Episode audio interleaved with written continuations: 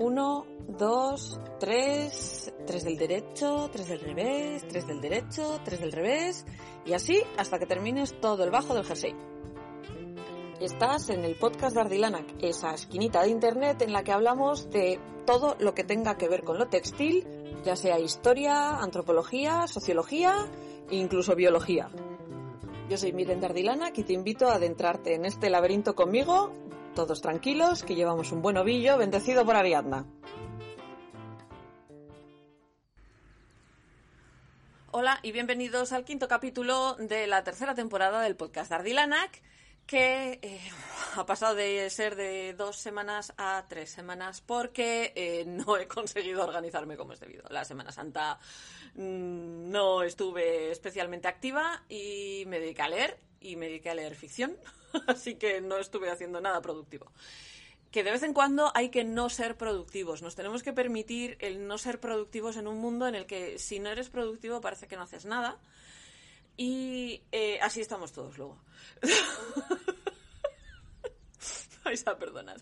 De ánimo estoy mucho mejor, pero precisamente porque me he dedicado a mí misma durante, unas, durante estos días de Semana Santa y por eso tenéis el podcast tres semanas más tarde en vez de dos semanas más tarde. Que conste que tenéis quien me echa la piedra, que es que tardo un poquito más de tiempo en grabarlo y aunque a veces me da un poco de vértigo, sé que el, quienes escucháis el podcast os gusta precisamente por cómo es el podcast. Así que, eh, como siempre, muchas gracias por estar ahí al otro lado de los auriculares. Y eh, vengo a pediros perdón por un zapatazo que he cometido eh, con esta semana. Como ya sabéis, tengo un molonísimo micrófono nuevo que va USB y en un alarde de despiste absoluto, cuando grabé una de las secciones del podcast de esta semana, se me olvidó, estaba enchufado, pero se me olvidó avisarle a Audacity, que es el programa que utilizo para grabar el podcast, se me olvidó avisarle que tenía que coger el audio desde este micrófono chachi y aunque se oye, vais a ver que se oye diferente. Toda eh, este capítulo del podcast eh, está muy está bastante metido en temas de arqueología y conservación, porque me apetecía. Y os voy a hablar entre otras cosas, aparte de la conservación textil, que es como media horita de cháchara sobre conservación textil, hay otra media horita de cháchara sobre sobre un enterramiento de un ballenero vasco en Terranova y de cómo eh, se conservó eh, parte de la ropa que llevaba, entre otras cosas un gorro. Y em, hace unos años la revista Piecework, que es una revista en inglés súper interesante sobre textil histórico, eh, recreó el patrón, patrón que podéis encontrar en Ravelry, como ya os, como ya os cuento en este en, este, en esta parte del capítulo y que si os interesa mucho, pues eh, tenéis un vídeo en, YouTube que creo que el título es Euskal Valesa en Chanoa o algo por el estilo, no me acuerdo exactamente qué título le pusimos, pero está por ahí, de cuando llevamos una copia de ese gorro a Albaola.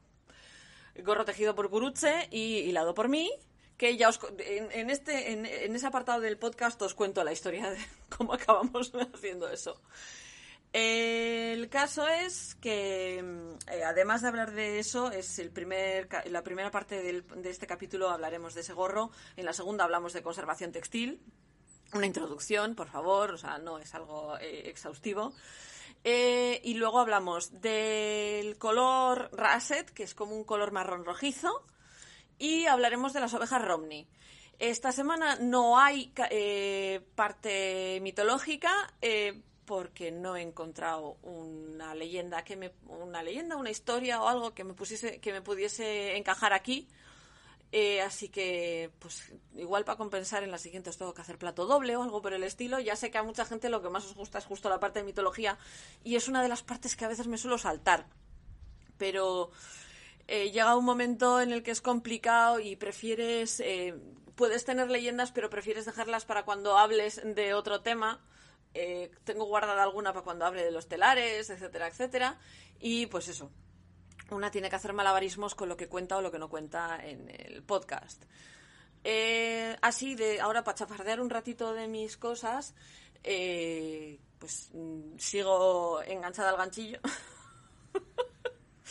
Me he ventilado dos chales y medio de ganchillo en Semana Santa y ando con manta y media a lo loco, porque sí, porque como ya os dije, he encontrado que el ganchillo es esa especie de labor que me permite desconectar las neuronas por completo y a veces, eh, sobre todo cuando estoy teniendo uno de mis baches mensuales por culpa de la regla, es cuando necesito no pensar y el ganchillo me ayuda a no pensar, sobre todo el ganchillo que sea un poco repetitivo. Y pues eso, he hecho tres chales. Em, he sido una buena chica y están apuntados el problema es luego pasarlos. Tengo un programa para pasarlos, pero es un poco coñacito. Sobre todo porque yo estoy acostumbrada a hacer los esquemas como si fueran de para un chal de punto y no para un chal de ganchillo, que se hacen diferente. Entonces me está costando un poquito traducir mis esquemas a un esquema de ganchillo. Pero yo lo estoy intentando, ¿eh? Prometo que en algún momento estos tres chales saldrán. Porque además son bonitos. Han quedado guays. Uno es el verde, que habéis visto el timelapse que hice ormándolo el miércoles. Y los otros dos todavía no los habéis visto. Bueno, uno sí habéis visto la versión de Guruche que está colgada en mi, en mi Instagram, eh, que es una especie de... Está hecho a base de puntos de gran y, y demás, y con un remate un poco diferente. Y los otros dos, habéis visto el verde eh, recién clavado y el rosa todavía no lo habéis visto porque ese no está, ese todavía está en casa, eso todavía no lo he puesto a armar. También el espacio es limitado. Eh, en otro orden de cosas estoy tejiendo un par de calcetines, porque siempre estoy tejiendo calcetines. Y sigo, dale que te pego, a, una mancita para una niña que vamos a tener dentro de poquito en la cuadrilla, no mía, sino de unos amigos van a ser padres. Y estoy con la mantita para ellos.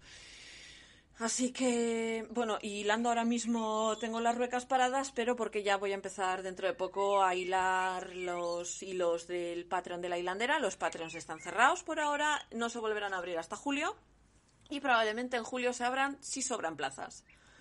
Eh, porque no quiero hacer más de 20. O sea, tengo, tengo mis números con los que me puedo manejar y es lo que hay. Eh, puede ser que, como la vez anterior, sobre alguna madeja y diga, pues estas de las que he teñido, por si alguien las quiere y tal. Las anteriores no llegué a poder ponerlas a la venta porque me las reservaron echando virutas. Yo no me quejo, ¿eh? Pero es que a veces os tiráis al, a lo loco. Me, suele emocionar mucho cuando, cuando alguien tiene un apasionamiento así por una madeja que haya teñido yo o que haya hilado yo que sepáis que me suele abrumar mucho, síndrome del impostor y todas estas cosas. Y eh, este fin de semana también me voy a dedicar un rato al tinte y a ver si la semana que viene os subo los tintes nuevos a la página por si alguien tiene interés en llevarse alguno de los ovillos. Y todo esto sería por hoy la introducción. Espero que os resulte entretenido este podcast arqueológico conservador y que como siempre os sirva para eh, ampliar un poquito lo que ya sabíais, aprender cosas nuevas y despertaros la curiosidad, que es lo que yo quiero siempre con este podcast, despertaros la curiosidad para todo. En la revista Peacework, que es una revista que trata sobre todo de punto histórico, o sea, es una revista de punto, pero eh, suelen trabajar el tema histórico, eh, la perspectiva histórica ah, del punto, en el número de enero y febrero de 2014 hay un artículo eh, vinculado a un patrón que eh, digamos que es una de las anécdotas más habitualmente habladas en Ardilanac, que es como Guruche eh, encontró el camino al taller buscando la anilada mano para tejer este gorro. este gorro que de hecho acabó donado hace unos cuatro años a... Mm, Albaola, que es donde están construyendo una nao ballenera de esta misma época de la que os voy a hablar, de, ese gorro que tejió Guruche. El caso es que dentro de esta revista hay un artículo de Ellen McKay, que es, em, es una mujer que se dedica a hacer recreación histórica de ropa, eh, que ha estudiado muchísimo sobre el tema pero hay un artículo de, ella eh, que se titula Wool Whaling and the Red Bay Burial. em, Resurrecting a 16th Century Basque Whaling Cup. Eh, básicamente es eh, lana, pesca de ballenas y el entierro de Red Bay, resucitando el gorro de un ballenero vasco del siglo XVI. Bien. El artículo trata sobre esto y os voy a hablar de este artículo ahora. Y de hecho, el patrón lo podéis encontrar, o por lo menos está linkado a Ravelry. No sé si está, si se puede bajar el PDF allí, pero en Ravelry aparece este eh, Basque Whaling Cup. De hecho, creo que aparece como Basque Whaling Cup, si no estoy muy equivocada. Pero bueno, paso a hablaros un poquito de este, de este artículo. Durante 400 años, eh, la ropa más antigua de la que se tenía constancia, la ropa europea más antigua de la que se tenía constancia en Norteamérica, que no los USA, sino sea, USA y Canadá, em, estaba enterrada en un tipo de, tierra muy concreta que se llama eh, turbera en la zona de Red Bay, en Labrador, que es una comunidad que está al noreste, en la esquinita noreste de Canadá. Eh, se desenterraron tres piezas de ropa eh, dentro de un enterramiento de un eh, dentro de lo que era una estación de pesca de ballenas, de caza de ballenas vasca del siglo XVI si conocéis un poquito la historia de Euskadi, que no sé hasta qué punto fuera de aquí es conocido el tema, los, Euskadi, los vascos fuimos balleneros hasta tal punto que cazamos tantas ballenas en el Cantábrico que las ballenas dejaron de pasar por aquí. No es broma. Hay muchas canciones sobre balleneros en el cancionero tradicional vasco. Em, y eh, tenemos prácticamente un museo entero en el que hablan del tema, no solo a la ola, sino en el Aquarium de San Sebastián, que estuve hace unos días además con, con mi hijo y con mi marido porque aparte de ver a los peces, pues la parte histórica del, del acuario es una pasada y os recomiendo mucho ir a verla. Y creo que en el Museo Marítimo, que está mm, cinco metros más adelante, también hablan de los balleneros vascos, pero donde mejor podríais ver esto que os voy a hablar hoy es en Albaola, que está en Pasajes, que os recomiendo muchísimo ir si sois vascos y podéis moveros por Guipúzcoa, ir a verlo, si no lo habéis visto ya. Si no, pues cuando nos levante, nos permitan volver a viajar y demás, pues es una visita que yo recomiendo mucho.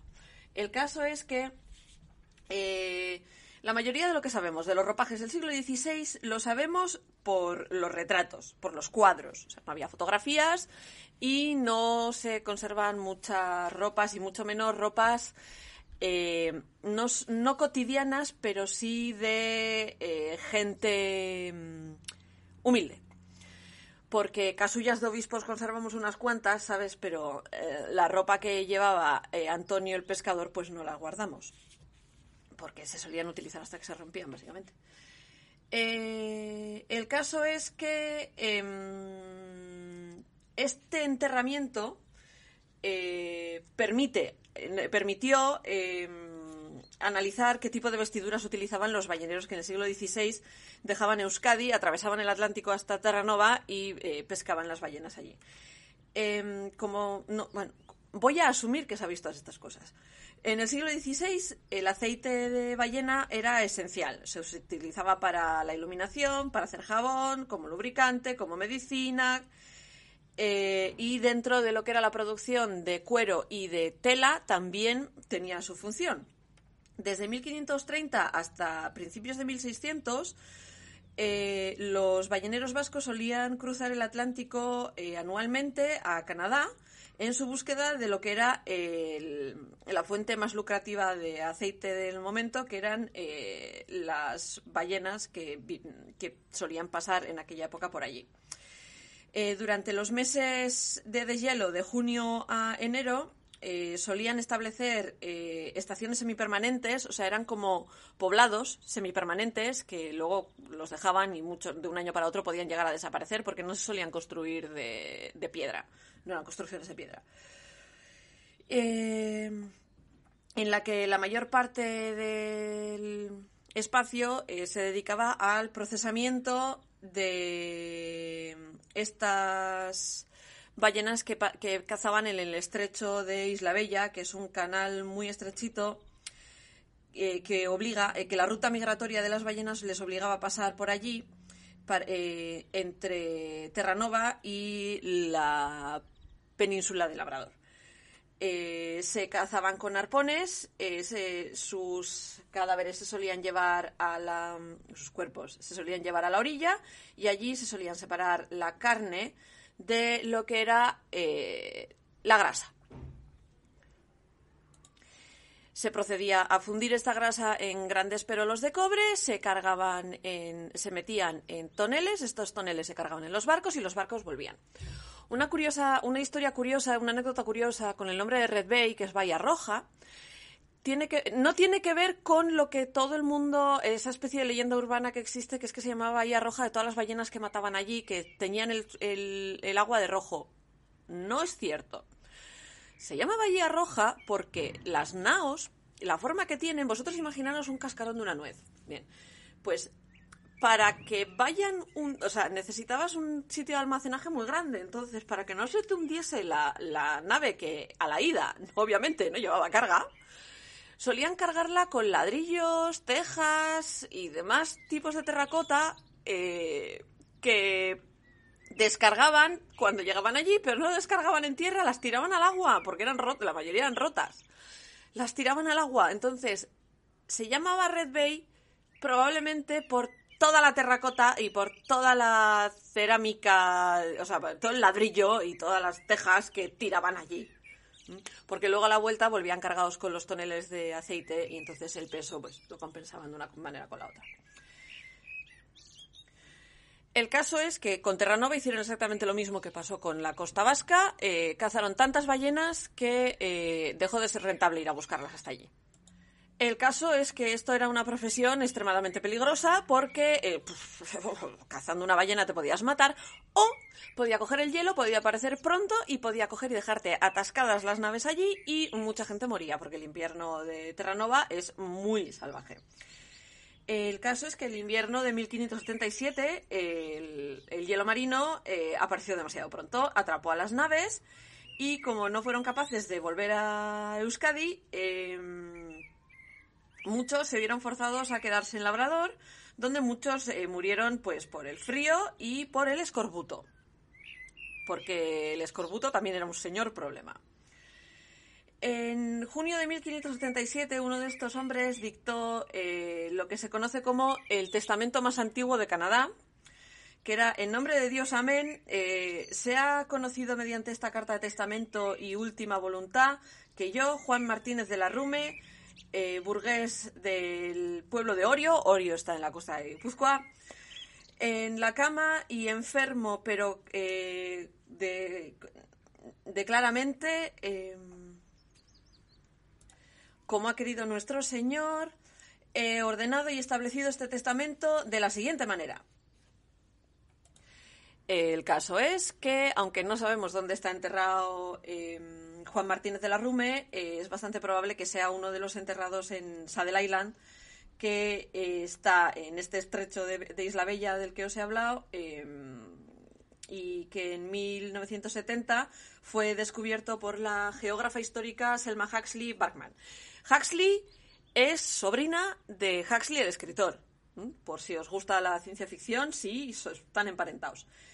Em, y eh, los siguientes 20 años, eh, los arqueólogos de la Memorial University de Newfoundland, eh, Terranova, y técnicos de la Canadian Conservation Institute se dedicaron a lo que hacemos los arqueólogos, desenterrar cosas e intentar adivinar qué carajo pasaba allí. que no se engañen, lo que hacemos es siempre lo mismo. Desenterramos cosas, intentamos entender cómo han llegado ahí, por qué están ahí, cómo los han fabricado. Así. 11 años excavando para esto. El caso es que este enterramiento, esta zona, eh, fue designada como eh, World Heritage por la UNESCO y es un sitio arqueológico que provee de las más antiguas, más completas y mejor preservados testimonios de las tradiciones balleneras europeas en Canadá. Se encontraron más de 62 tumbas y los restos de 140 eh, balleneros. Eh, algunas de estas tumbas contenían eh, fragmentos textiles y las más grandes de ellas se encontraron en una tumba que no estaba dentro del cementerio cristiano. No se sabe exactamente por qué esta persona está enterrado fuera de lo que son los límites del cementerio en una zona de de marisma, eh, o sea, eh, una zona donde hay humedad. Eh, se especula que puede que este hombre muriese cuando la tierra estaba helada, porque en, en, Terranova pasa que se hiela la tierra y no se podía excavar una tumba profunda, entonces excavaron en una zona donde estaba más fácil para hacerla, o que por lo que fuera no se le podía enterrar en tierra consagrada. Vaya usted a saber. A mí personalmente me gusta mucho la segunda teoría. en cualquier caso, eh, la tierra en la que está enterrado es una tierra eh, muy húmeda y, ácida, que lo que hizo fue que milagrosamente eh, la mayoría de la ropa que llevaba, que era de lana, quedase intacta. tal y como se le había enterrado con ellas, haciendo que eso es un eh, eh, solemos llamar a ese tipo de mm, cuando estás excavando algo y te encuentras algo tal y como, como quedó se suele decir en posición primaria no se ha movido no ha habido un corrimiento de tierras ni nada o sea estaba la ropa y el cadáver tal y como se enterraron pum allí quieto los arqueólogos pudieron extraer un gorro tejido eh, una camisa interior una camisa exterior que haría la función de chaqueta y eh, zapatos que estaban curados con, eh, con materia vegetal. Unos pantalones que llegaban hasta más o menos la rodilla, unas medias también tejidas y los zapatos que ya os he dicho. La chaqueta y la camisa eh, parece ser que provienen del, de la del mismo trozo de tela y es una tela que está tejida haciendo un diseño de eh, fuertes rayas horizontales y eh, suaves rayas verticales.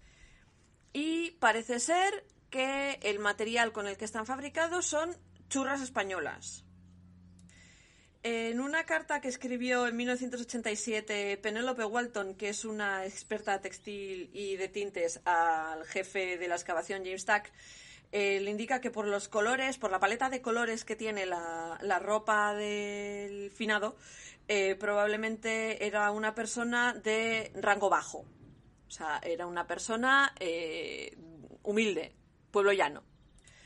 Eh, Penélope eh, utiliza lo que es las leyes suntuarias inglesas, que hablamos de ellas en un capítulo, para decir que ese tipo de colores no solían utilizarlos la gente que tenía trabajos manuales ardorosos, o sea, pues la gente que curraba de sol a sol. Más que nada porque los tintes eran algo que se podía permitir gente que tuviese dinero. Por eso, si en una película histórica alguna vez veis eh, a gente muy, muy, muy, muy, muy, muy, muy, muy, muy humilde, con ropa que no es de colores marrones, amarillos, que son los colores que son más fáciles, los tintes que podrían conseguir simplemente yéndose al monte, eh, bueno, no nos vamos a poner exquisitos. si no es azul, vamos bien. No, a veces hay que tomarse licencias, a veces hay que tomarse licencias y uno no sabe de dónde saca la ropa la gente, pero lo más probable es que si es pueblo llano vaya a vestir de colores apagados. Porque es eso, los tintes y demás eran algo carísimo y una tela teñida tenía un valor añadido. El caso es que los balleneros, como solían tener bastante pasta, a veces se podían, eh, se podían em, permitir este tipo de telas más caras o más de colores más vivos.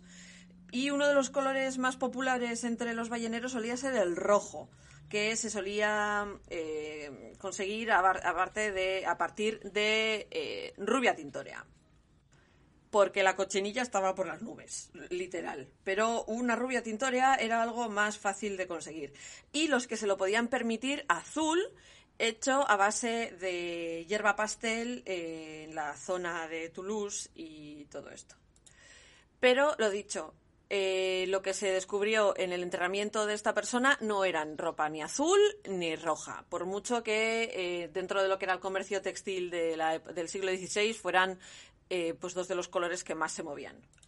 El caso es que en una operación como la caza de ballenas en la que se encontraban docenas de gente con trabajos que requerían de más o menos eh, habilidad manual, eh, que iban desde comerciantes a navieros, eh, remeros, la gente que trabajaba el cobre, el que llevaba el timón, los arponeros, los pilotos. El color y el diseño de la ropa solía identificar a qué se dedicaba el que la llevaba el significado de las rayas de la chaqueta de nuestro de la persona de la que llevamos un buen rato hablando eh, pueden haber sido una cosa algo más funcional que decorativo. Eh, a través de los siglos, las rayas y los marineros eh, son algo así como un símbolo y, código eh, que van mano a mano. O sea, eh, cuando tú dices un jersey marinero, todo el mundo automáticamente piensa en el, típico jersey de rayas horizontales, blanco y azul marino. O por lo menos es lo primero que pienso yo cuando alguien me dice un jersey de marinero. no sé, o sea, igual es vías personal, ¿eh? En el libro The Devil's Cloth, A History of Stripes and Striped Fabric, que se publicó en Nueva York, en la Columbia University Press en 2011, Michael Pastore, que es el autor, dice que la camisa a rayas pertenece exclusivamente al mundo de los marineros. Esto es, eh, los simples marineros que participaban en las maniobras bajo el liderazgo de los maestros y los oficiales. O sea, las rayas de esta chaqueta y esta camisa permitirían que a nuestro pescador lo vieran desde lejos, a nuestro marinero lo vieran desde lejos y supieran que es una persona a la que se le pueden dar órdenes. Probablemente el primer signo de su rango sería el gorro blanco que llevaba porque sería lo que más fácil se vería desde la distancia. El análisis de las fibras eh, hizo que se, eh, o sea, el análisis que se hizo a las fibras del gorro eh, delata que son de Romney. Las Romney son una antigua raza de ovejas que se desarrolló en, la, en el sureste de Inglaterra y su presencia en el gorro de un enterramiento vasco en Labrador es eh, otro indicativo de lo eh, de lo que se llegaba a comerciar y de lo que llegaban a recorrer las cosas, o sea, los objetos en aquella época. Las notas de los arqueólogos indican que el gorro está tejido en eh, punto de calcetín, punto calcetas, stocking stitch, punto liso.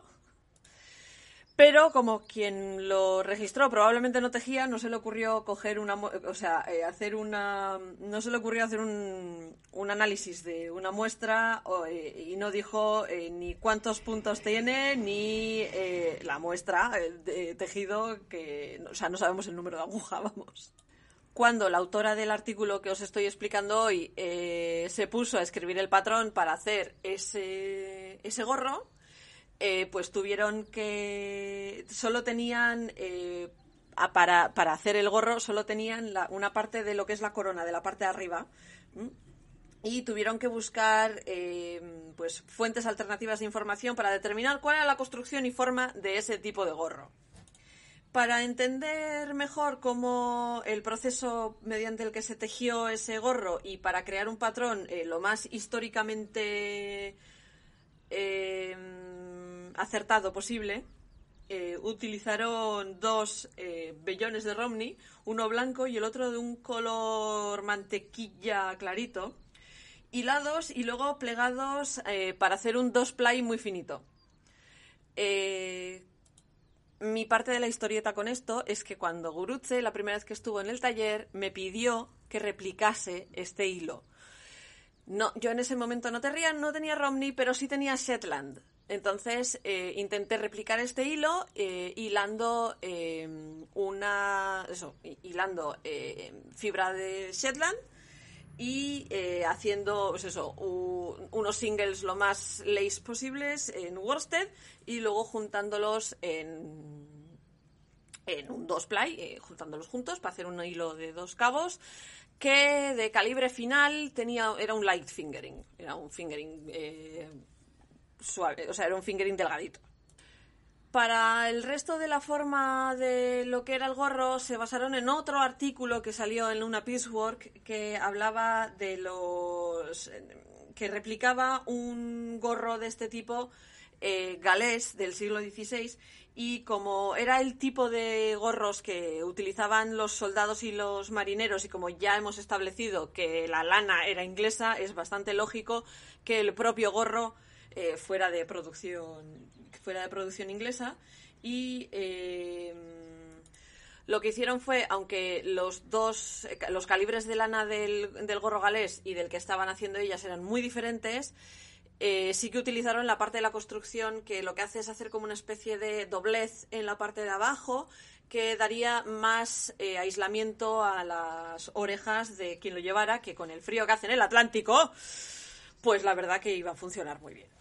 Entonces, este gorro que crearon para, para este, o sea, a partir de lo que se sacó en, el, en esta excavación, eh, tiene forma eh, semi, o sea, parece un, un, poco cónica que hace que la parte de arriba eh, quede como caída hacia atrás. Es lo que se suele referenciar como un gorro frigio.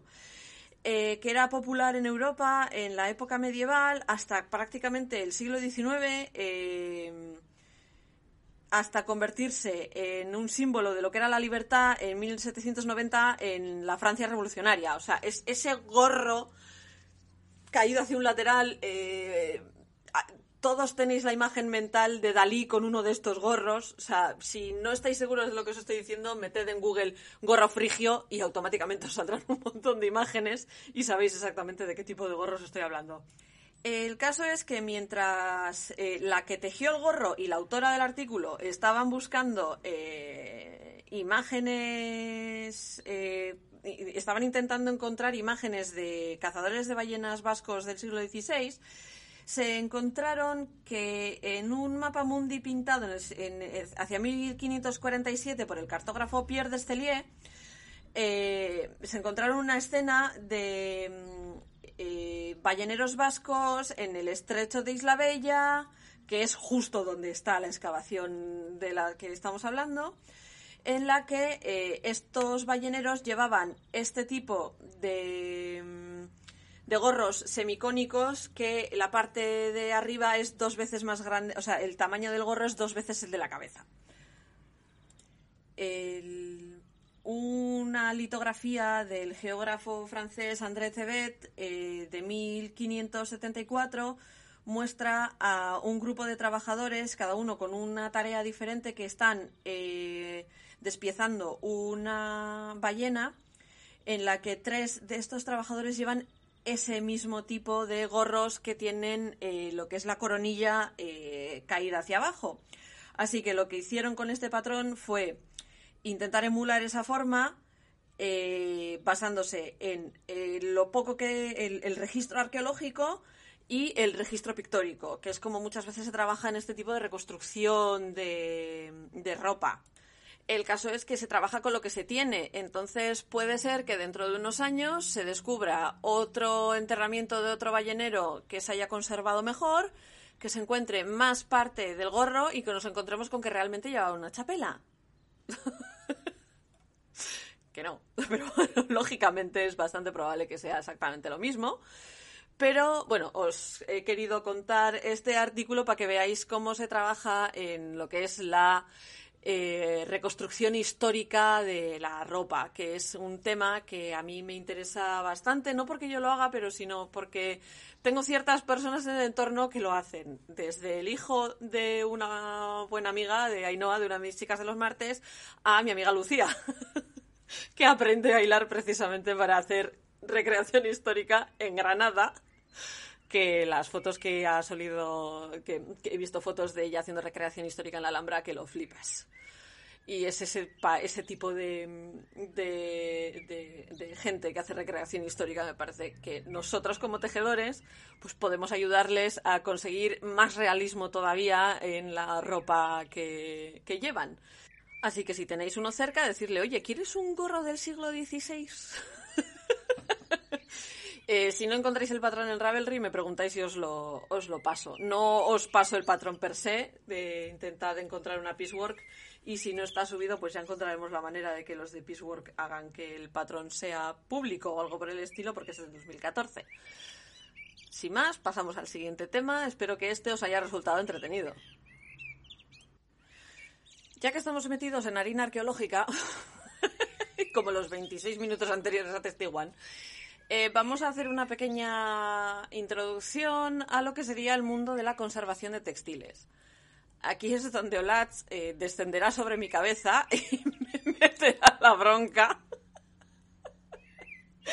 Una de mis alumnas estudió restauración y es probablemente la que me el pollo por ser extremadamente superficial con el tema. Pero, Olatz, con tu permiso y tu perdón, nos vamos a meter un poquito en harina de lo que tiene que ver con la conservación textil, etcétera, etcétera.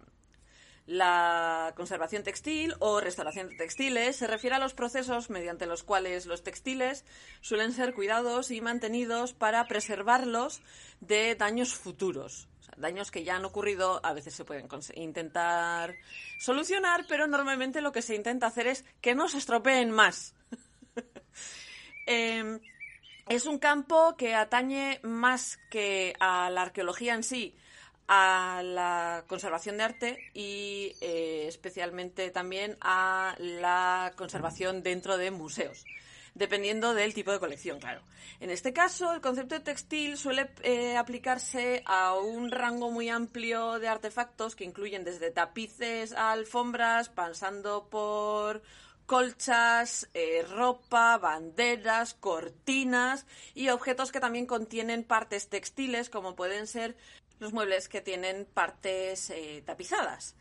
Eh, habréis notado un corte aquí, es que se me había atascado la palabra tapizado y se me había metido la palabra en inglés upholstery y no conseguía decirlo en castellano, así que he cortado y he vuelto a grabar. Por eso habéis notado un corte muy abrupto ahí.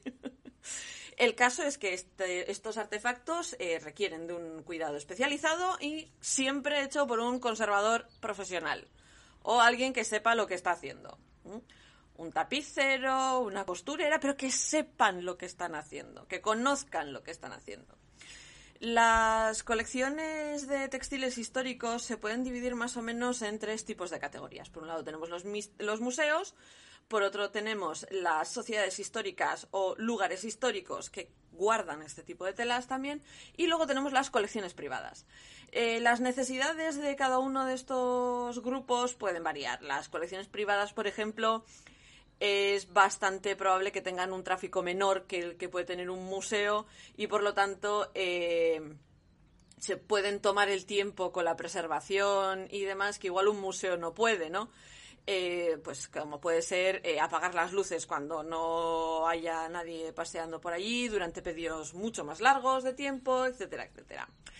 Eh, también el hecho de que muchos de estos, cuando son sociedades históricas o sitios históricos, estamos hablando, pues por ejemplo, de la casa de alguien que mantiene todavía los muebles de esa persona, em, el ajuar de esa persona, etcétera, etcétera, pues obviamente en muchos de esos sitios pues no puedes controlar eh, la luz, eh, eh, el origen de la luz, no puedes controlar la temperatura de la habitación, etcétera, etcétera, y todo eso siempre acaba, acaba contribuyendo al deterioro de los textiles. Eh, de hecho, la causa principal para el deterioro de los textiles casi siempre suele ser el propio entorno en el que están guardados. Yo no tengo experiencia con el textil, tengo experiencia con el papel. Yo soy archivera eh, y muchas veces eh, la forma en la que conservamos el papel lo puede convertir en pura pulpa y pueden haber hongos y bichos y demás. Pues a la tela pues le pasa lo mismo. La luz, la temperatura, la humedad, todas contribuyen a lo que sería la salud o deterioro, dependiendo de la intensidad de cada uno de ellos, del propio textil. Además, nos podemos encontrar con plagas, químicos, contaminantes que también pueden eh, causar eh, daños a la tela antigua eh, por ejemplo, el humo de los cigarros es tremendamente dañino para los textiles, o sea, que si fumáis, que sepáis que estáis haciéndole un destrozo al textil de casa. Y eh, no soy fumadora, perdón. y soy además de las que son un poco militantes. Me vais a perdonar estas manías. El caso es que eh, siempre que se pueda hay que evitar este tipo de contaminantes, ¿no? Se suelen instalar filtros de aire, em, se pueden eh, meter dentro de vitrinas, etcétera, etcétera. Eh, la luz eh, puede tener una cierta cantidad de efectos, cierta variedad de efectos en lo que son los textiles con el paso del tiempo.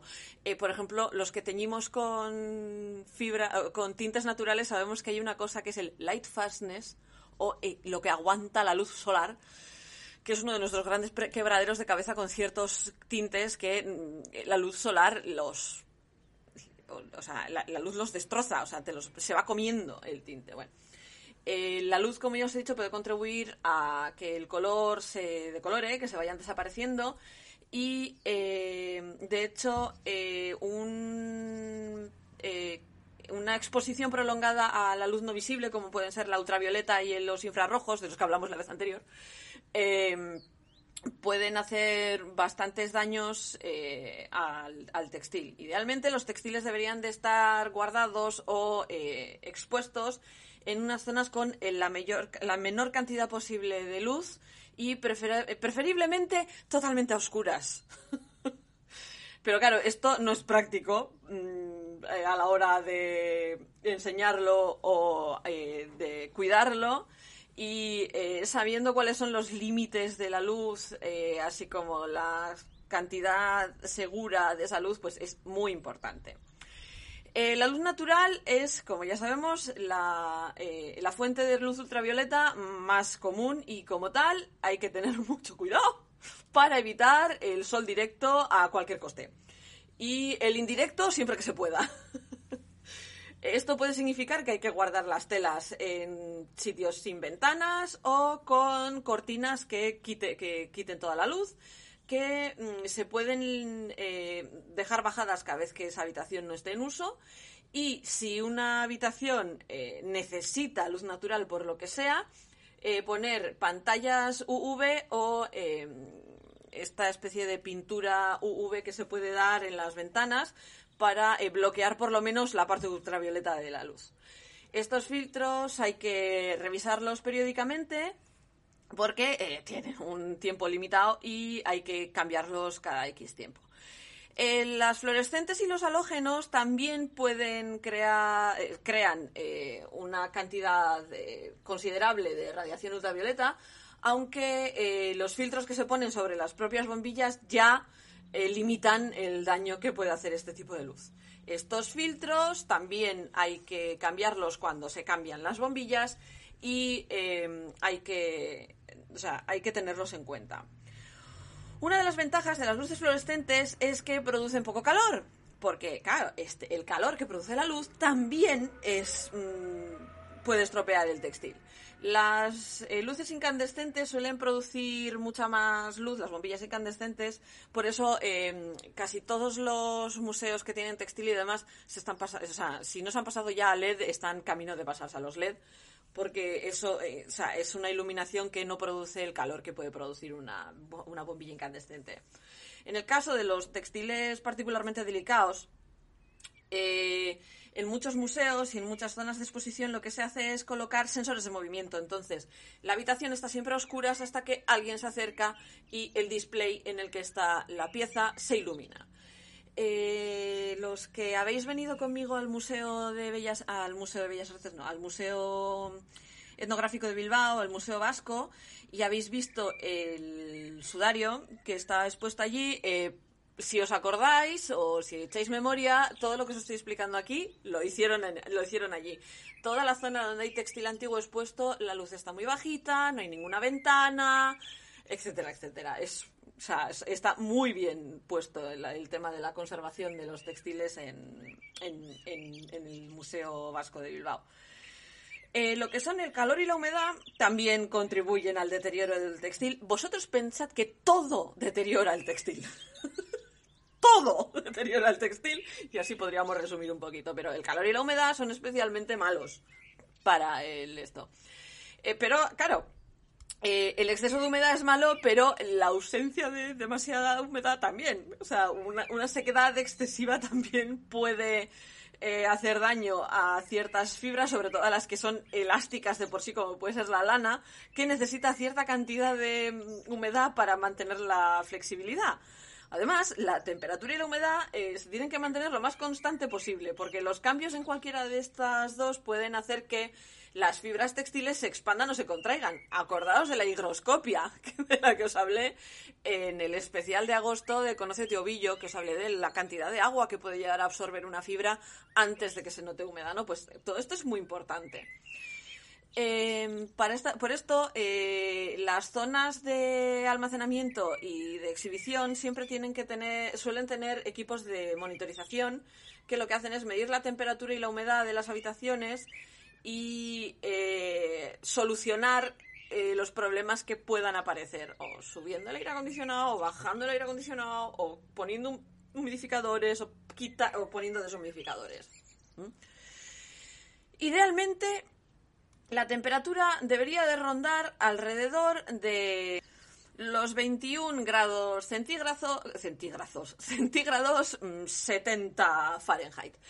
Eh, con cierto grado de fluctuación que puede permitir para arriba o para abajo, pero siempre que sea gradual. O sea, em, puede que la temperatura sea más baja en invierno por cuestiones de, energía y de gasto energético y que eh, este, este cambio hacia abajo debería hacerse de manera mm, lenta para no estresar a las fibras en cuanto a la humedad, pues los conservadores suelen intentar mantener una humedad del 50% alrededor de las fibras, pero de la misma manera que la temperatura, pues hay, hay cierta permisividad con las fluctuaciones. Eh, tanto cuando están en exposición, que normalmente suelen estar en exposición eh, guardadas dentro de algo, eh, o cuando están en el en el almacén, salía gordayua, a veces la clavija me baila tanto que me salen las palabras en euskera.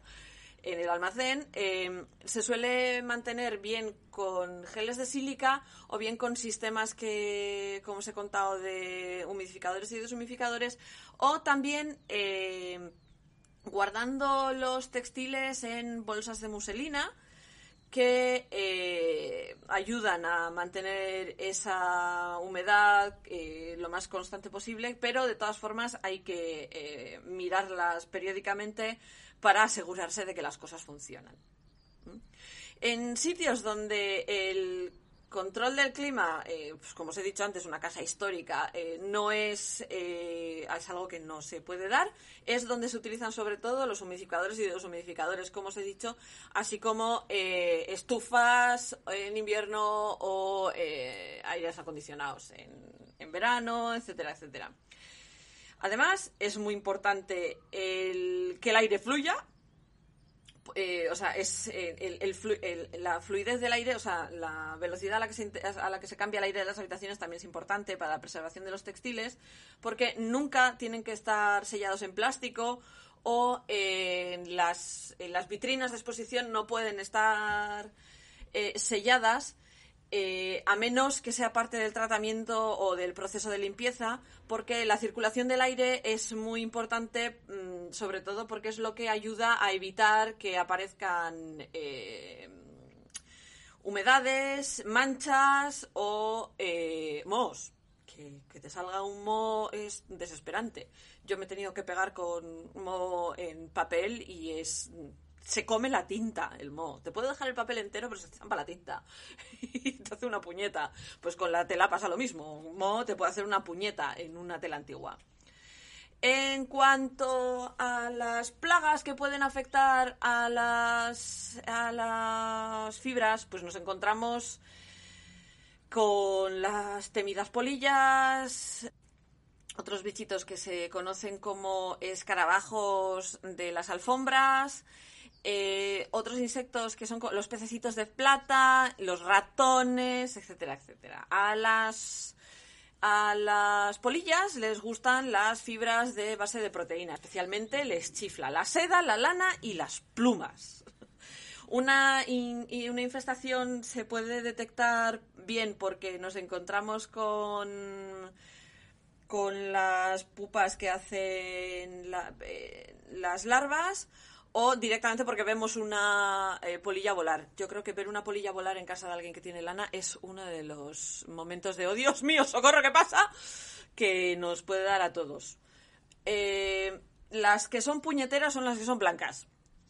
Eh, los escarabajos, como os he dicho, también comen proteínas, son especialmente destructivos con las alfombras, de ahí que se llame carpet beetle, escarabajo de alfombra y eh, es eh, nos podemos si nos damos de bruces con ellas nos vamos a dar con unos agujeros más grandes que los que hacen las propias polillas con los propios eh, cadáveres de las cucarachas con larvas y son, son son muy pequeñitos. O sea no penséis un escarabajo grande no son unos escarabajos que son muy pequeñitos. Los pececitos de plata lo que suelen comer es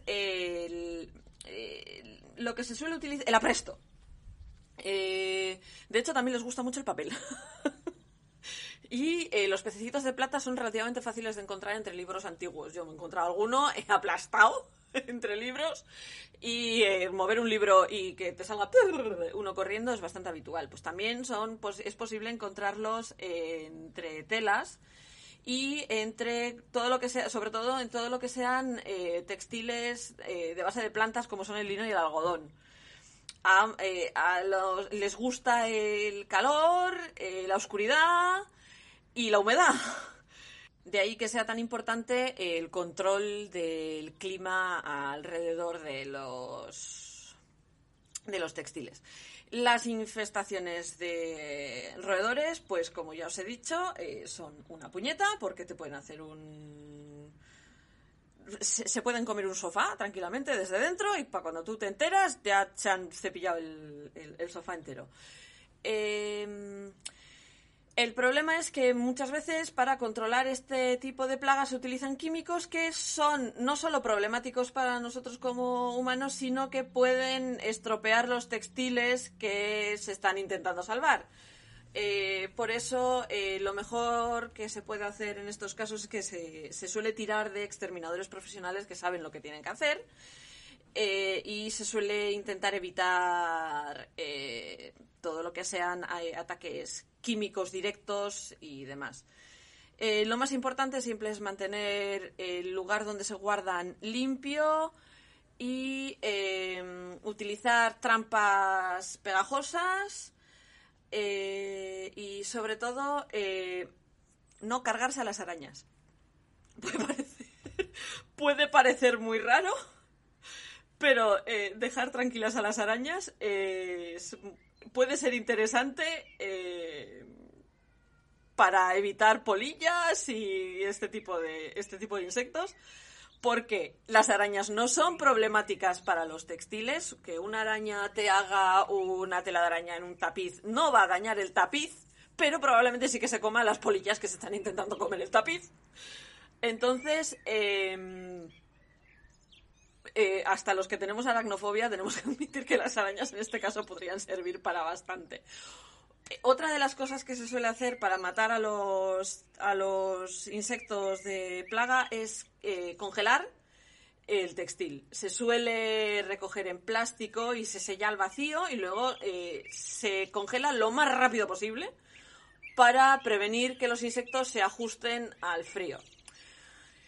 A veces, eh, cuando alguien tiene polilla en casa y le pilla alguna de sus manejas favoritas, dice, mételo en el congelador.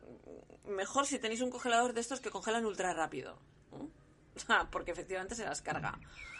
Otra manera muy bestia es congelarlas y calentarlas, congelarlas y calentarlas, congelarlas y calentarlas, porque el, proceso eh, puede matar a los bichos, pero también eh, tened cuidado con esto porque puedes cargarte la fibra.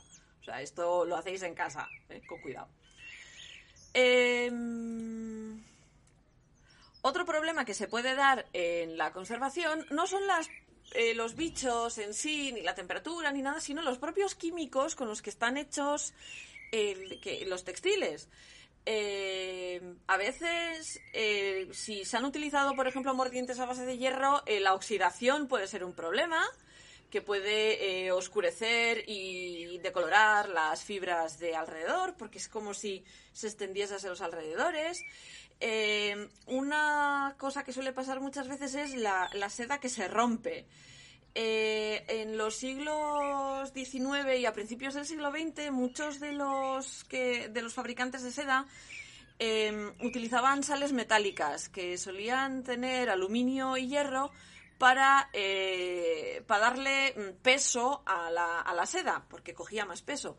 El caso es que estas, estas telas, con el paso de los años, eh, estos metales lo que han hecho ha sido acelerar el decaimiento de las telas y las han vuelto quebradizas. Eh, por eso a veces cuando cogemos una tela de seda del siglo XX está como muy seca al tacto, te da la sensación de que se te va a romper si la doblas, etcétera, etcétera. También pasa algo muy parecido con el papel. Eh, vuelvo al papel, que es, lo que, es con lo que he trabajado yo y es lo que conozco. Pero eh, el cambio eh, monumental entre papel, yo he manejado papel de finales del 19, principios del 20 y medieval directamente. La diferencia entre papel de 1500, que estaba en perfecto estado, a papel de principios del siglo XX, que se me deshacían los dedos como las alas de una mariposa, es sorprendente. Uno diría que hacia cuanto más moderno mejor haríamos el papel, pues no. Algo perdimos por el camino. el caso es que es muy interesante siempre que se vaya a tratar un textil saber la historia y la, de dónde viene esa tela para eh, saber qué tipo de químicos se han utilizado a la hora de teñirla o mordentarla y demás además, para saber qué hacer con la tela, o sea, qué hacer para limpiarla o para fijarla o lo que sea, porque esto puede ayudar tanto a detener el desgaste como eh, a la hora de limpiarlo o la, que haya que manejarlo pues con especial cuidado. Hablando de manejarlo, a la hora de manejar textil antiguo, deberíamos de trabajar siempre con guantes. O sea, eh, porque nuestras manos suelen tener eh, sus propios aceites y sus propios ácidos que pueden ser problemáticos con elementos muy delicados.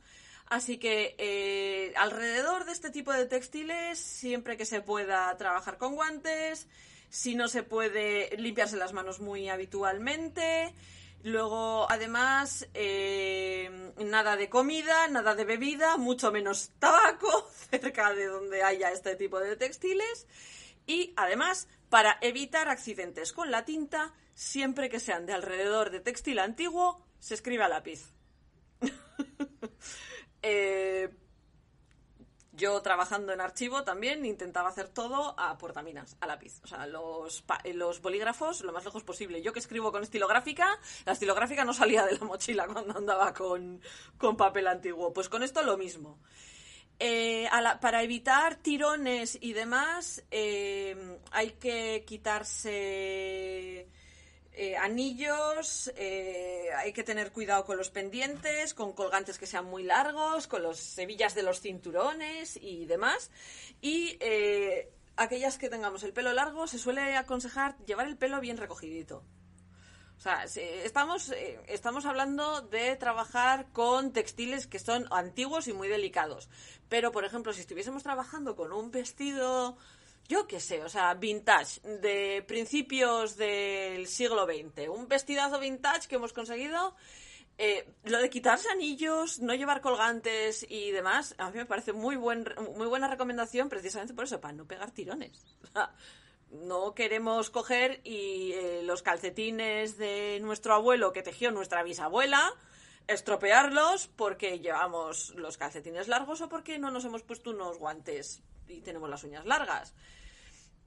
Eh, otra cosa que se suele recomendar mucho es que si tenemos trajes antiguos y demás, esa tela no se la ponga nadie. Se hace una reproducción y eh, si tenéis que sacar, o sea, si tiene que salir con alguien, se sale con la reproducción, no con el original.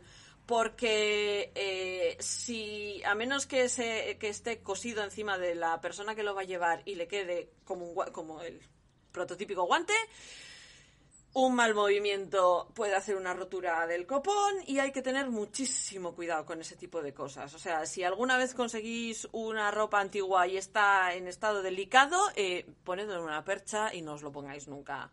Si es muy bonita, hacéis un display con ella, pero no os la pongáis porque os la podéis cargar. A la hora de afrontar la limpieza de los textiles antiguos, eh, una de las formas más seguras y fáciles de limpiarlos es pasar la aspiradora.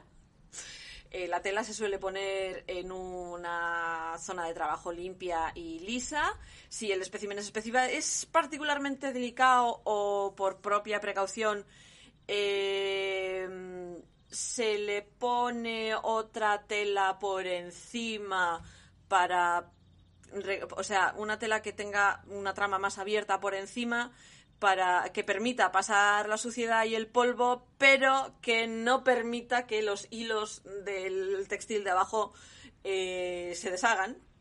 Eh, obviamente hay que hacerlo con la potencia mínima del aspirador y eh, moviendo poco a poco la succión por toda la zona que se quiere limpiar. En el caso de que no quede más remedio y haya que limpiarlo con humedad, o sea, que haya que limpiarlo metiéndolo en agua, hay que tener siempre en cuenta eh, ciertas cuestiones. Una es que cuáles son los químicos que componen este textil. Eh, cuáles son las características de las fibras, porque obviamente no se limpia igual el algodón que la lana. Luego, qué tintes o qué colorantes se han utilizado y cómo reaccionarían estos si utilizamos algún químico para limpiarlas. Eh, cuáles son, eh, si la tela tiene algún tipo de acabado, yo que sé, está encerada o lo que sea, qué tipo de tratamientos hay que preservar, cuáles son los que se preservan y cuáles no, ¿Mm? qué tipos de tierra se pueden encontrar, porque si está ensuciada, ¿qué tipos de mancha? Claro, porque no todas las manchas se limpian igual. A día de hoy todas tenemos el dolor de cabeza de cómo limpio yo esta mancha, ¿no? O sea, ¿qué puedo utilizar para limpiar esta mancha? que se te cae un café encima, una mancha de vino, eh, que se te ha tirado el tío, el, hijo por una pradera y te ha dejado los pantalones verdes cuando eran azules y cosas así. ¿Cómo los limpias? Pues eso. Eh, ¿Cuál es el limpiador más eh, seguro y más efectivo? Porque claro, no se debería utilizar, por ejemplo, ningún tipo de detergente comercial actual con textiles antiguos. Es muchísimo más fácil de tirar el jabón chimbo, va a hacer menos destrozo que el fairy. ¿Qué eh, aditivos se pueden utilizar para la limpieza? Lejías, eh, suavizantes, etcétera, etcétera. Eh, ¿Cuánto tiempo puede estar esta tela expuesta a los estos al limpiador? ¿Podemos utilizar algún tipo de acción mecánica? ¿Puedo meter esto en la lavadora? Pues eso, ese tipo de preguntas son las que hay que las que hay que repetir normalmente si se fueran a limpiar lo más habitual es meterlas dentro de una bolsa de red, que el agua sea destilada. En fin, intentar tener eh, el mínimo contacto con el agua o incluso directamente limpiar con una pequeña esponjita poco a poco sin frotar porque la abrasión es otro problemón que podemos tener con el textil. Eh, por ejemplo, la limpieza en seco eh, técnicamente solo se podría utilizar con las eh, manchas de aceite o de tipo aceitoso porque es un tipo de proceso que es muy estresante, es muy estresante para el textil. puedes tropearlo bastante. Y luego a la, hora de plancharlo, pues eh, también hay que tener mucho cuidado porque, como ya hemos dicho antes, el calor es algo que es muy susceptible a la conservación de las, de las fibras. Si la prenda o la tela eh, te ha permitido limpiarla en húmedo, eh, es mucho mejor eh, forzarla a secarse en esa posición, lo que solemos hacer las tejedoras cuando hormamos las cosas, que no las planchamos, pero las estiramos para que se sequen en esa forma, pues eso es algo que se puede hacer con el textil a conservar. Y siempre muy importante dejar que se sequen en una zona que tenga una corriente de aire constante eh, que permita que la humedad se, se, vaya. A la hora de mm, guardarlas, eh, se pueden guardar en plano, enrolladas o colgadas, eh, dependiendo de la tela. Eh, por ejemplo, en plano se suele utilizar para piezas que son excepcionalmente frágiles, eh, se suelen guardar en cajas o cajones que son bastante grandes, siempre con envueltas en papel no ácido. Esto del papel no ácido también lo hacemos con papeles. Esto lo he hecho yo cuando trabajaba en el archivo en el archivo provincial. Eh, a la hora de, enrollarlos, pues eh, esto se suele utilizar sobre todo con tapices, con alfombras, con cortinas, etcétera, etcétera, que es muchísimo más seguro enrollarlos para, guardarlos. Y a la hora de colgarlos, pues esto muchas veces se suele hacer con eh, lo que son los vestidos, con los trajes. Pero hay que tener muy, en consideración cuál es el material para que no se estre o sea, para que no se estire mientras está colgado porque te puede estropear la prenda arriba abajo. Lo que solemos decir siempre, no pongas un jersey tejido a mano a secar eh, en vertical, ponlo en horizontal. Pues prácticamente con esto lo mismo. Si la, si la pieza tiene mucho peso, no lo cuelgues.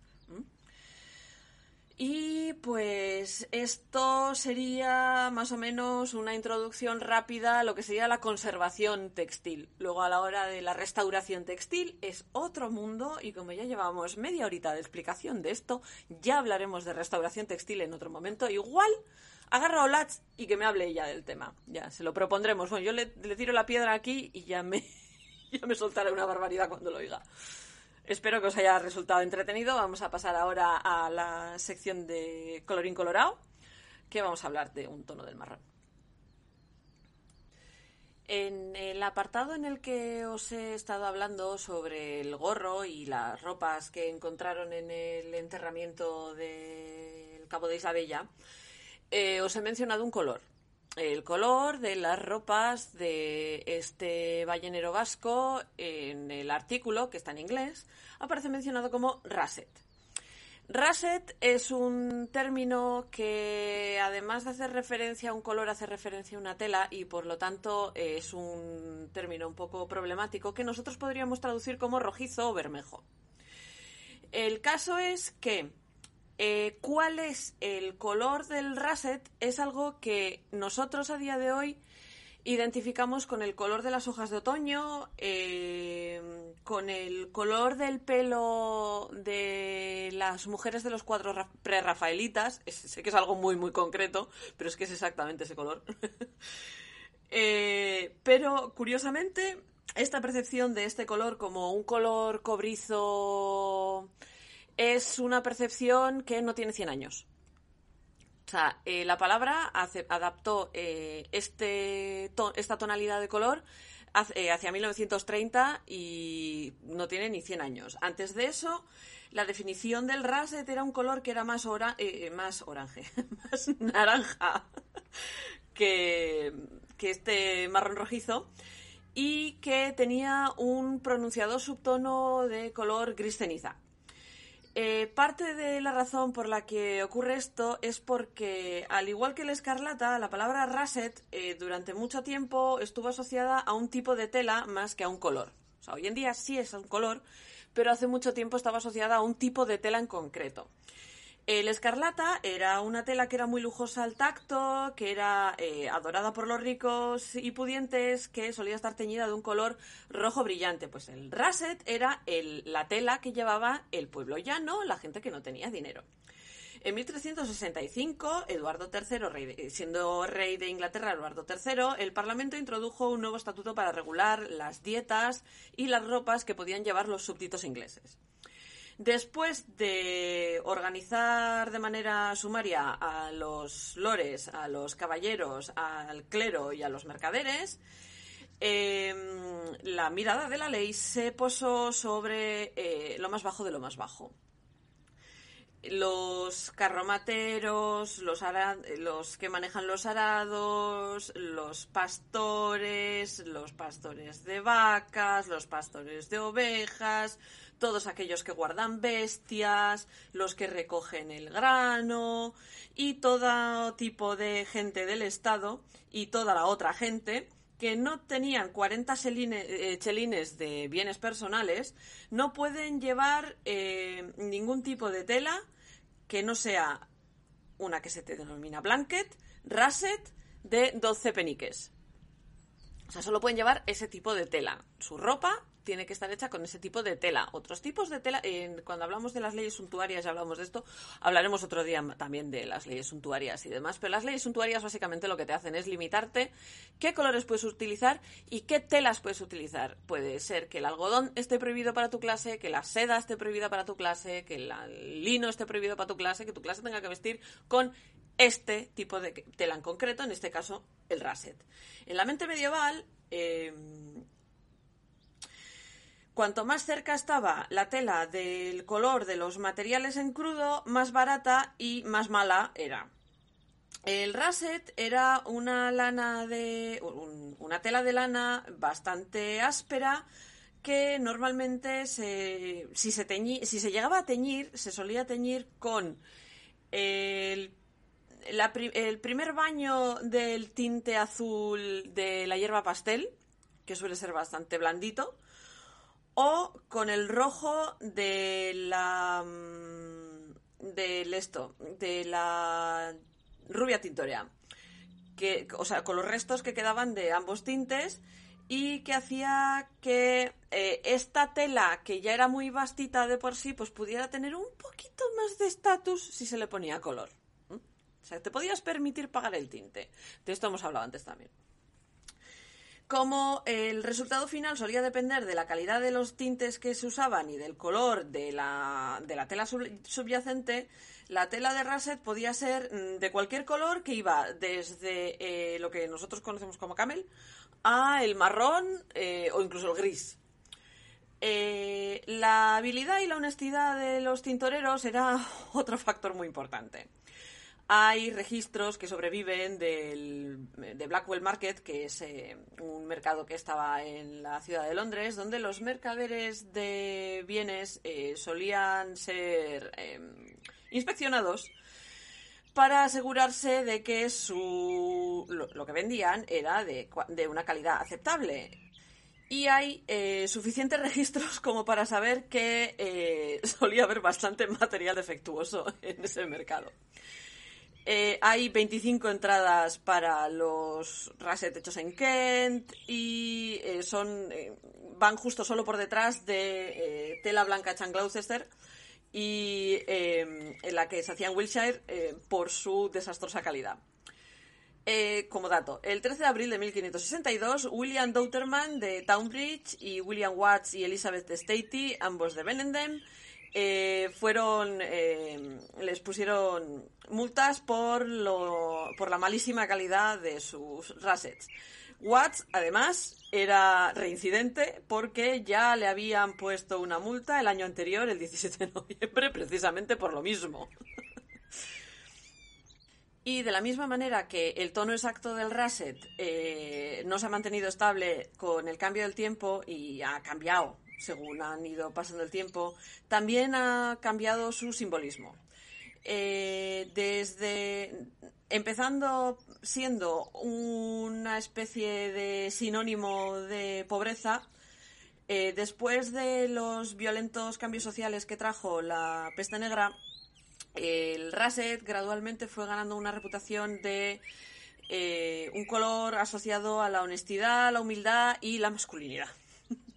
De hecho, durante la revolución que hubo en Inglaterra, el propio Oliver Cromwell utilizó, eh, estas palabras en 1648 en la guerra civil que decían: eh, Prefiero tener un capitán eh, vestido de simple rasset que sabe por qué lucha y ama lo que conoce que eso que vosotros llamáis un gentleman y que es nada de nada. Pues eso, para la época de Cromwell ya tenía este significado de honestidad, humildad y masculinidad, que hemos dicho antes. Y em, a día de hoy, como ya os he dicho, es un color que se asocia al color de las hojas de otoño. Así que espero que en otoño, ya que os, os cuento estas cosas siempre fuera de temporada, Pero en otoño espero que cojáis, hagáis fotos y me mandéis fotos y digáis, mira, miren, Rasset. Y iros a cuadros de prerrafaelitas que son todos muy guays. Vamos a hablar en la sección de bichos y pelos sobre las ovejas Romney. Os he mencionado estas ovejas como eh, la fibra que compone el gorro del ballenero vasco, del que alrededor del cual eh, gira prácticamente todo el programa de hoy. Eh, las Romney son una raza inglesa. En concreto, son una raza que se da en la zona de la Romney Marsh. Romney se escribe R-O-M-N-E-I. Romney y la Romney Marsh es una zona de marismas que tiene alrededor de 260 kilómetros cuadrados en la costa sudeste de Inglaterra. Eh, cuando veis el mapa de Inglaterra, el piquito que queda hacia Alemania, más o menos esa es la zona de Romney. El caso es que es una zona que está por debajo del nivel del mar. Del mal, no, del mar y eh, se ha mantenido habitable durante siglos gracias a un sistema que ya empezaron a poner en marcha los romanos de eh, zanjas que lo que hacen es sacar el agua de las zonas y em, paredes contra el mar, pues parecido al sistema que tienen en Venecia y parecido al sistema que utilizaron en Holanda para ganarle terreno al mar, pues ya en la época de los romanos. Eh, y que esto es entre el 43 y el 410 después de la era común. Y eh, este sistema se expandió durante el periodo medieval entre 1216 y 1884. El caso es que eh, una vez acotada la zona y cuando consiguieron quitar parte del agua, que solo parte, porque allí sigue habiendo marisma a tutiplén, se encontraron con que eh, la tierra da un tipo de pasto que es muy bueno, eh, o sea, muy nutritivo para criar ganado. Entonces se introdujo ganado prácticamente desde el principio. Estamos hablando de una zona en la que las condiciones de humedad son muy altas, entonces en, en las zonas de grandes humedales las ovejas suelen tener problemas para producir un vellón de buena calidad. Y suelen sufrir además un mogollón de problemas de salud, pero eh, poco a poco, con el paso del tiempo, las ovejas se fueron adaptando y ya en el siglo XIX se aprovechó esa adaptación para hacer una selección más extensiva de la raza, además eh, conjugándola con una cría selectiva, eh, mezclando, mezclándolas con Disney Leicester, que llevaron a lo que es la raza de Romney hoy en día y la fibra de Romney que podemos conseguir hoy en día. Estamos hablando de unas ovejas que son famosas porque son grandes, que son bastante tranquilas y amistosas y que suelen utilizar tanto para la producción de carne como para la producción de lana.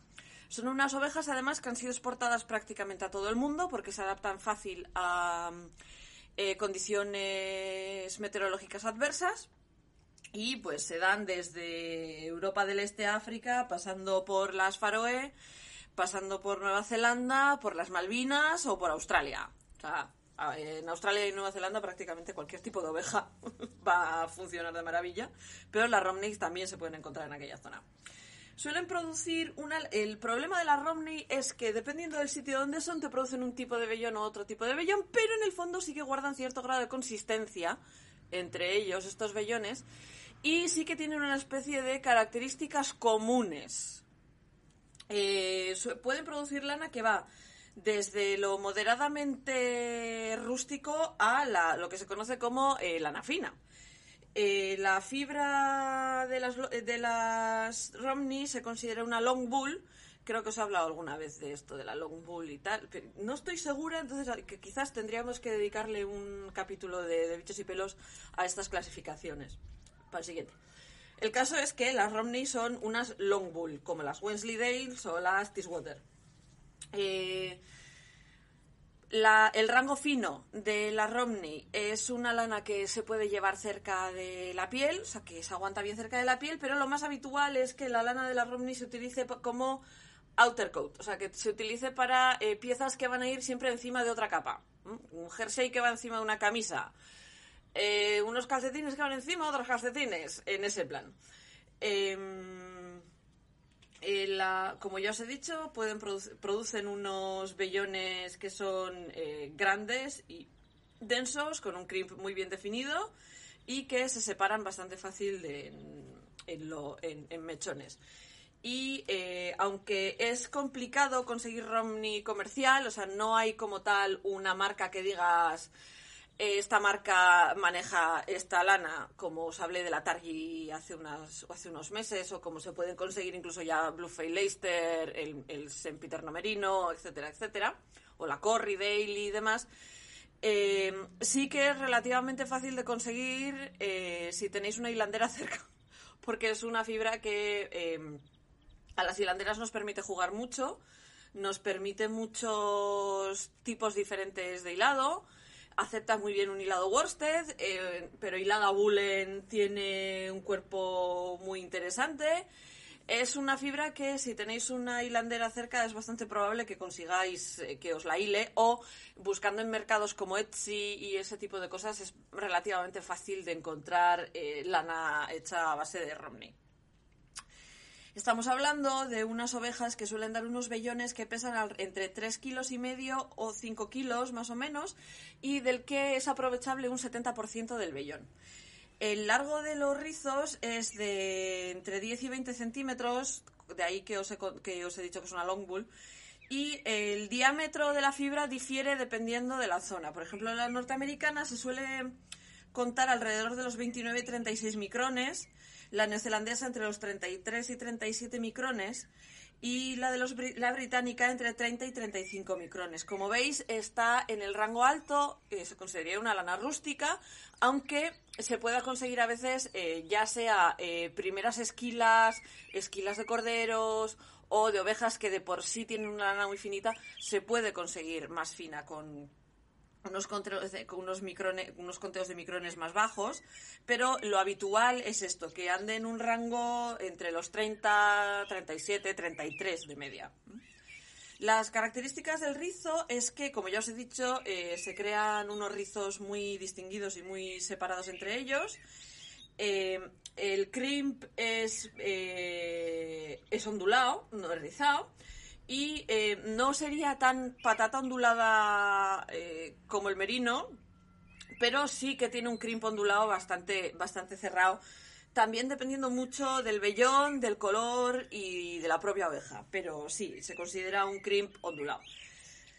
Eh, los colores habituales suelen ser el blanco, el negro, el gris, un gris más claro que se considera un gris plata y el marrón. O sea, es, una, es un tipo de oveja que podemos encontrarla con muchos colores diferentes, sobre todo porque ha habido criadores que han tendido a intentar conseguir colores en vez de tirar a dejar blanca la, la raza, como ya ha pasado con otras, sino que con esta han jugado a sacarle los, sacarle los colores a las ovejas y aprovechar esta diversidad de colores que, que, ofrece, que ofrece la propia raza. A la hora de teñirla, eh, es una lana que acepta muy bien el tinte y eh, no te ensucia el tinte. Hay, hay algunos tipos de oveja que eh, suelen enturbiar el tinte cuando, cuando los tiñes. A mí me pasó mucho con el cormo, hasta que entendí cómo se tiñe el cormo. Pero la Romney no, la Romney acepta muy bien el tinte, no suele dar mucho problema. Sí que es cierto que muchas veces en las puntas de los, de los mechones suelen estar amarillentas por el sol, pero eh, y, esto puede afectar un poco el color, eh, dando como resultado una lana, una lana más amarillenta.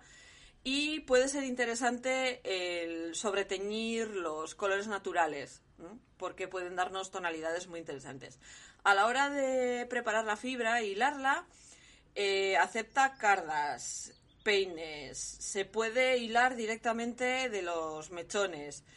Em, tiene poca lanolina.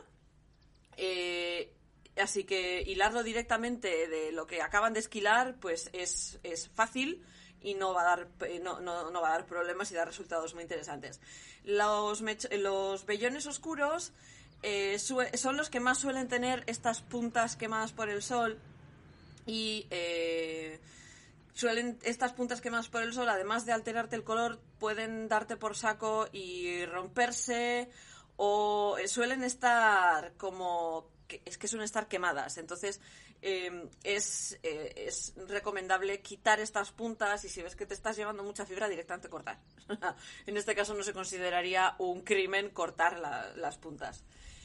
Estamos ante una fibra que es muy versátil, que nos va a permitir hacer todo tipo de hilados con ella, todo tipo de experimentos, desde hilar de la manera más clásica a meternos a hacer el art más loco. Así que es una fibra que está muy bien para aprender a hacer cosas diferentes y es una fibra que está muy bien para experimentar, si podéis echarle, si podéis echarle mano encima. A la hora de tejerla, ya sea en punto ganchillo o con telares, eh, las lanas de Romney se pueden utilizar eh, para muchísimas cosas. Desde suéteres a mitones, a gorros, como ya hemos visto que se venía usando con los balleneros, a chales, eh, o cojines o incluso alfombras si vais a hacer algo que vaya a estar en contacto con la piel, pues es mejor utilizar la lana que sea más fina y dejar la que es un poco más tosca para todo lo que no sea eh, cercano a la piel. Y como es una fibra que su rusticidad puede no resultarle tan rústica a algunas personas, la recomendación con este tipo de, con esta fibra es que os la pongáis cerca de la piel y si la aguantáis os podéis hacer un cuello con ella o si no la aguantáis, porque ya sabéis que esto del factor picajoso es algo que varía incluso de persona a persona. Hay gente que por sensibilidades eh, de piel o por problemas sensoriales y demás no soporta algunas lanas, así que esta eh, sería una de las que podría ser problemáticas, así que antes de coger y hacer nada con ella, pues yo ofrecería tocarla a quien vaya a llevar la prenda final. Como, así que como ya os he dicho, estamos hablando de una fibra que es muy buena para eh, eh, hilanderas sin training, si podéis conseguirla. Al ser inglesa, eh, aquí en Europa probablemente la mayor parte de la producción salga en Inglaterra y sea posible conseguirla allí. Con esto del Brexit, pues puede ser un poco más problemático de conseguir, pero siempre se puede intentar. Y en otras partes del mundo, pues podéis, si algún día os encontráis con que la granja de al lado tiene Romneys, pues decirle a ver si os pueden dar el vellón, porque como os he dicho, es un vellón que tiene menos, o sea, tiene poca lanolina y es relativamente fácil de manejar para hilanderas novatas y es interesante para aprender a hacer cosas a hilanderas más experimentadas. Y así llegamos al final del podcast de esta semana, de este capítulo 5. Espero que os haya resultado, como siempre, entretenido. Y me despido hasta eh, dentro de dos, tres semanas, que es el nuevo ritmo de publicación del podcast, hasta que me organice otra vez. nos vemos, nos oímos. Adiós. Y hasta aquí el podcast de Ardilanac de esta semana. Si tienes alguna duda o quieres comunicarte con nosotros, hazlo mediante el correo electrónico de ardilanac.com. Puedes encontrarnos en diferentes plataformas de podcast como Evox, Spotify, Google Podcast y en las redes sociales de Instagram, Facebook y Twitter. Recuerda que puedes ser mecenas del podcast en Patreon o vía Coffee. Las opiniones vertidas en el podcast son las mías propias y no tienes por qué estar de acuerdo conmigo en todas. Todos los derechos de este audio quedan reservados para su autora.